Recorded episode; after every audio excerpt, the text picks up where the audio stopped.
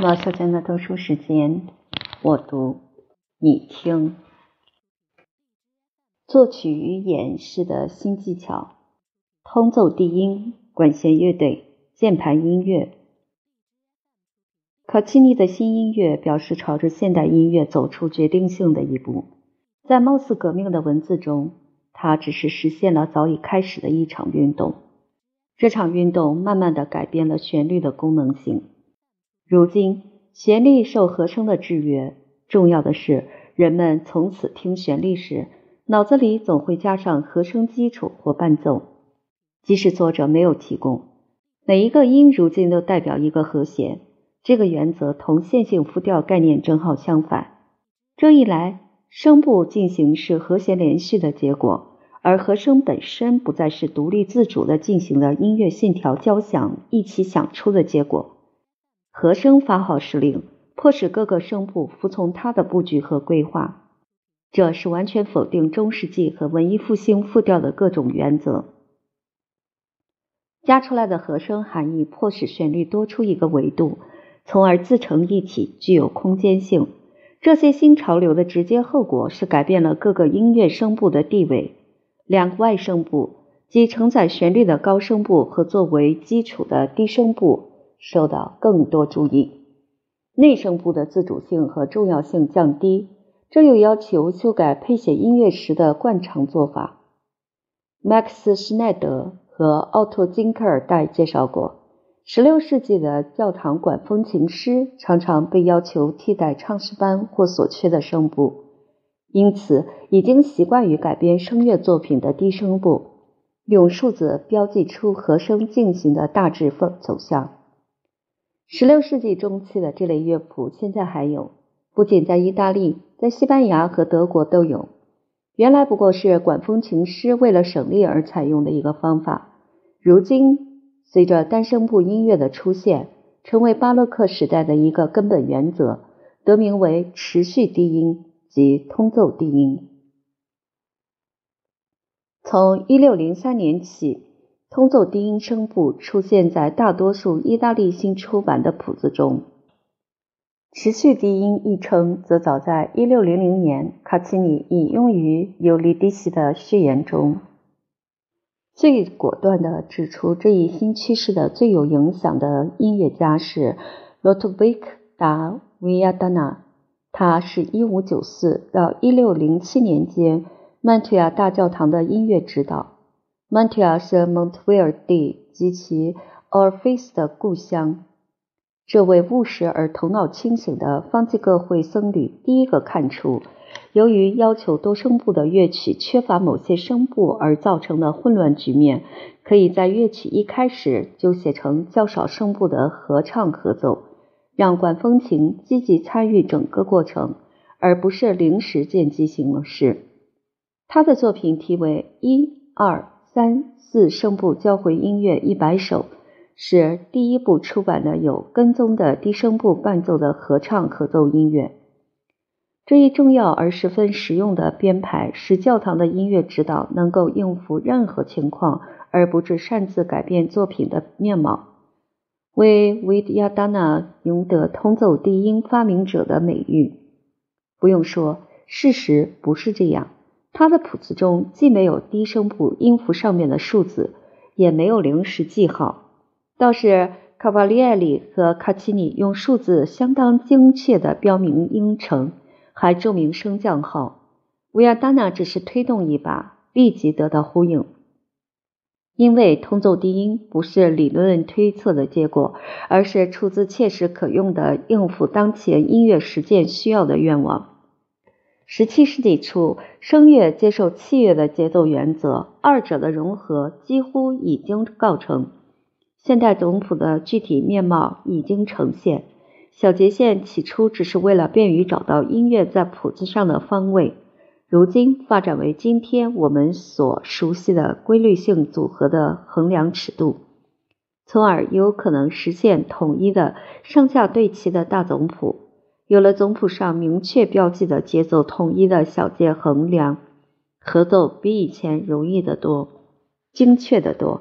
指挥坐在羽管键琴或者风琴旁，可以有把握的指挥歌唱家和乐队，这里或那里用琴声帮一把，或者给独奏独唱一些提示。手稿或17世纪印刷谱上的音乐给我们的只是一个模糊的印象，只能提示当时大师演奏演唱时的大致效果。作曲家只写作品的轮廓，演奏演唱者用装饰音加以点缀。许多总谱只有独唱声部和通奏低音，其余包括乐器配置都交给歌唱家、演奏家和指挥，从而产生巴洛克的最典型的特征——装饰音。装饰音在巴洛克的各个阶段都一样重要。即兴装饰有一个总的术语，叫做减值，意思是一个长音分裂分解成许多小而快的音。巴洛克时期的音乐家，不论是唱的或是奏的，都认为绝对掌握即兴装饰的技巧应是他们主要的看家本领。十七世纪意大利歌唱学校之卓绝和精心积累的丰富技巧是无与伦比的。从最简单的译音到最复杂的花腔经过句，一切都教得头头是道，对嗓音的生理条件了如指掌。除了纯粹的声乐技巧指导外，还教歌唱家领悟乐曲中的奥妙之处。同样，每一个乐队队员，特别是歌剧乐队的队员，应该能够成型在指定的数字低音上自由演奏一个对位声部。这对指挥的实用音乐修养要求很高。现代许多指挥名家只能应付一些难度不大的曲目。他们是否能够与17世纪同行的娴熟技巧和灵活应变能力相比，颇成问题。除了熟悉键盘外，指挥必须精通乐理和作曲，才能够根据一个低音线条流畅自如的演奏。乐队的乐器分成基本和装饰两组，前者包括键盘乐器、刘特琴和竖琴。后者包括所有能够演奏旋律和自由跑动声部的弦乐器和管乐器。这些乐器的演奏者都是经验丰富的音乐家，熟谙对位技巧，因为他们的任务是即兴创作演奏新的声部。根据阿格斯蒂诺·阿格扎里，第一个写一部教授乐队演奏和伴奏技巧的综合教程的人称。边演奏边作曲时，一方面应尽其所能好好装饰声部，一方面必须谨慎明智，千万别冒犯别人，也不要跟着跑。阿格扎利和他的同行兼翻译家德国人米凯尔·普利托利乌斯还警告演奏家务必注意音响的平衡，避免混乱。每一个人必须好好听别人。等待轮到自己运用跑句、颤音和重音的时机，因此装饰声部不是歌唱家的特权，应该是所有音乐家的常备武器。器乐脱离声乐母体的过程在这一世纪初宣告完成。虽然中性的分布写作，时至巴赫的赋格曲中还可以看见。给予这一新音乐巨大动力的是发掘刘特琴和管风琴。干巴和羽管键琴、短号和竖琴的声音之间的根本区别，从而技巧的处理也不同。一个全新的音响概念方便了巴洛克时代的音乐家，加上乐器大大改进，他们开始创作新的乐曲，曲目数量剧增。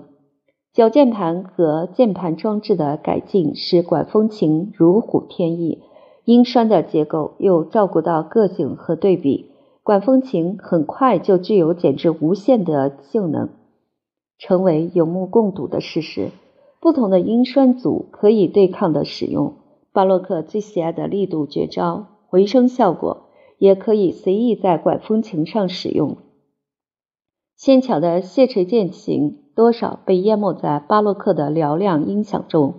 倒是羽管键琴采用了管风琴的第二键盘和管风琴的一套连键音栓，因而能变化和结合它如今所有的音栓。虽然这些革新扩大了音域，增加了力度变化以及这一光辉乐器的总的用途，但由于它的技巧和操作同管风琴太相似，一度没能具有一套自己的曲目。尽管羽管键琴的音色清脆明亮，不相同于管风琴持续的和弦轰鸣。文艺复兴乐器之王刘特琴开始在意大利衰落，但还会在法国和德国梅开二度。维尔族的乐器也慢慢加入被淘汰的队伍，只有角式维吾尔及维奥拉达甘巴除外。有好长时间依旧是最受专业和业余音乐家欢迎的室内乐乐器，人们依旧乐意用在复调的重奏中。同甘巴的安详温柔的性格相反，小提琴以其强而亮的高音区不可一世，不肯屈居任何乐器之下。高音区特别适合用于剪枝，使作曲家和演奏家对它不能无动于衷。小提琴起先和短号平起平坐，二者可以互换，但从17世纪第二个十年起，成为最受钟爱的乐队乐器和独奏乐器。再过十年，他已有一套炫技曲目，通常被认为是进士才有的绝招，其实，在那些乐曲里。早已有之。许多祭台画和教堂的三联画描绘天使在天上的乐队，是研究乐队历史的人的极佳指南，让我们看到了中世纪和文艺复兴的丰富多彩。虽然未必完备的乐队，这些画中有一个值得注意的细节，那就是除了刘特琴、竖琴及其许多变体外。还有许多管风琴和其他键盘乐器，换言之，许多能弹奏和弦的乐器。这就是木间距和神系的绚丽的乐队，不妨称之为凑合乐队。其中的弦乐、长笛、长号、巴松等乐器组没有事先安排的布局，而是任意使用，只要音域和音区许可，还可以互相替换。蒙特威尔第的奥尔菲斯的乐队代表老式木间距乐队的结束。奥尔菲斯的作者已经反复指出，有些戏剧效果要求详细规定乐器组合，因此乐队必须有比较具体的分组。在斯卡拉蒂以前，意大利歌剧乐队一般包括若干小提琴，分成两个、三个或四个声部。有低音维奥尔和维奥拉达甘巴演奏的一个或两个低声部，羽管键琴在需要时插入，把整个合奏捏合在一起，覆盖乐曲的肢体。竖琴和刘特琴偶尔被用来代替羽管键琴，或与羽管键琴一起演奏通奏低音。总之，和弦性乐器是不可或缺的。因为声部联系松散，需要指挥者在琴上补充一些和弦，填满和声结构中的空隙。需要时，或作曲家要写一段用协奏乐器的咏叹调时，小号、长笛和即兴演奏对位声部的其他乐器加入小提琴组。这里特别需要通奏低音演奏者的高明技巧，因为在巴赫以前。这类咏叹调往往只有一个独唱声部、一个器乐独奏声部和数字低音。整个和声伴奏必须由根据数字低音的即兴演奏来提供。二十至四十多个人，后来人数越来越多，按组坐在乐池里，作为指挥的羽管键琴周围。每人面前如果没有写明给他的声部，就放上低音声部。以便即兴演奏时有所依据。第一演奏员及乐队长用脚跺地，只求当前应有的节奏。当节奏与速度的真正统一是由指挥在羽管键琴上弹的和弦来保障的。独唱或独奏根据剧情需要改变速度时，指挥和乐队照办。指挥决定强弱变化，关照演奏装饰音的人。剪辑时不得夸大，以免覆盖住歌唱家的嗓音。歌剧乐队之首羽管键琴大师的工作略微不同于合唱指挥。合唱指挥用的是一根指挥棒，用双手或随手抓点什么，如一卷乐谱、或棍子上扎个手帕之类。演奏大型复式合唱作品的技巧十分困难，但是我们有当时的可靠资料证明这些演出赢得慷慨的赞赏。安德雷·莫加尔是为英国的詹姆斯一世效劳的法国维尔尔演奏家，培根的《科学推进论》的译者，学识渊博，是技艺不错的一位实践音乐家。于1639年发表一篇有关这一世纪前期的意大利音乐状况的报道。下面一段摘录可供了解那些草创时期音乐实践中的许多问题。这座教堂相当长而宽敞。主祭台两旁站着两架巨大的管风琴，周围留有唱诗班的位置。中殿两边各有四个唱诗班亭台，共八个，耸立在八九尺高的支架上。四个亭台间的距离相等，两边亭台面对面。每一个亭台里照例有一架便携式管风琴。你不必惊奇，因为在罗马很容易找到两百多架管风琴，在巴黎。很难找到两架音色相同的管风琴。首席作曲家在第一个唱诗班的头里弹基本拍子，由最美丽的嗓音伴唱。其他唱经班各有一人，主要任务是用眼睛盯住首席指挥给的拍子，让自己的唱诗班与之相适应。这样，所有的唱诗班唱的是同一个拍子，不致拖拉。唱交替圣歌时，能听到一二。三把小提琴与管风琴的美丽的交响，刘特琴弹奏着舞曲般的曲调。这些意大利歌唱家总是即兴演唱各自的声部。最叫人钦佩的是，他们从来不出差错，尽管音乐很难。至于器乐，至少有十个或十二个音乐家在小提琴上。五六个同样多才多艺的人在刘特琴或短双井刘特琴上表演奇迹，在管风琴的伴奏下演奏千百种变奏，炫耀其无比灵活的手指技巧。巴洛克早期产生一批特别光辉灿烂的键盘乐曲目，有管风琴的，也有羽管键琴的。巨大的力度变化范围以及各式各样的色彩结合，使管风琴成为至高无上的巴洛克乐器。尽管其作品的主要形式似显陈旧，赋格和中赞歌式变奏深深植根于古老的复调传统，但还有托卡塔和幻想曲，它们有激动狂想的气氛，有涟漪般的经过句，有大胆的转调，有四分音的不协和。有迷人的装饰音的上层建筑，这一切都是十足地道的巴洛克。这种新的键盘风格的杰出大师是吉罗拉莫·弗雷斯科巴尔蒂，他是罗马圣彼得堂的管风琴师。这位富有灵气的音乐家以精湛的技巧和即兴演奏的西式奇才闻名遐迩。巴伊尼报告中称，有三万人在圣彼得堂听弗雷斯科巴尔迪演奏。他把键盘用来为极其有个性的表情风格服务，开创了器乐历史的新时代。他的创造性和想象力以激情的、近乎狂热的诗意和严峻的悲愤，丰富了器乐形式。托卡塔、利切卡尔、坎佐内、幻想曲和赋格。弗雷斯科巴尔迪的风格吸收早期巴洛克的革命性的变化音体系，比谁都更大胆地采用这一现代和声语汇。然而，毫不影响扎实而宏大的形式布局。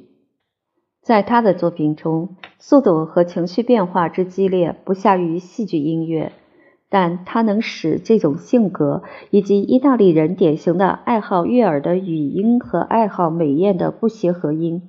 就范于合理有效的结构，从合唱根源衍生出来的利切卡尔和坎佐内的古风，在他的影响下变成典型的器乐风格。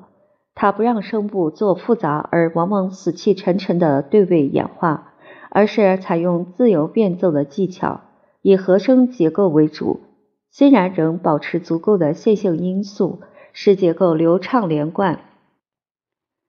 每一部新作品显示主题素材的处理更逻辑、更紧密，更上一层楼，直到一六二四年出版《单一主题随想曲》。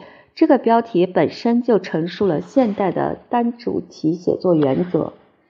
一个乐思陈述后，在许多不同方面展开，而不失其大致轮廓。这个原则取代了利切卡尔和看作内等早期形式的多主题连续，为所有大作曲家所钟爱，直到浪漫主义时代。但这些早期形式的独立性、艺术地位尚不稳定。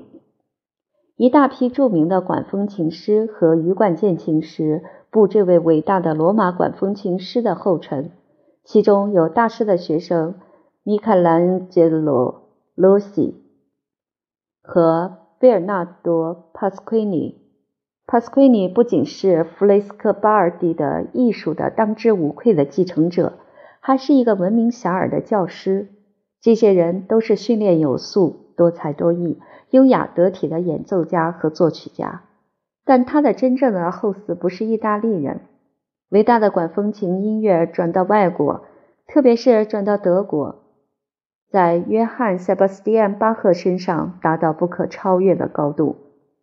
弗雷斯科巴尔蒂的德国学生们，其中包括弗洛贝格尔和通德，把他的风格移植到德国，在那里找到肥沃的土壤。这一世纪中的每一个管风琴师，无不从他那里得益。连相隔那么遥远的莱比锡圣托马斯教堂的伟大主唱歌手后嗣，都恋恋不舍地爱慕这位圣彼得堂的管风琴师。要知道，在巴洛克的兴奋活泼的世界中，作曲家和作品通常只有自己这一代人知道。有些保守的人文主义者责备这位热心的音乐家，骂他是不懂古人的音乐原理的乐盲。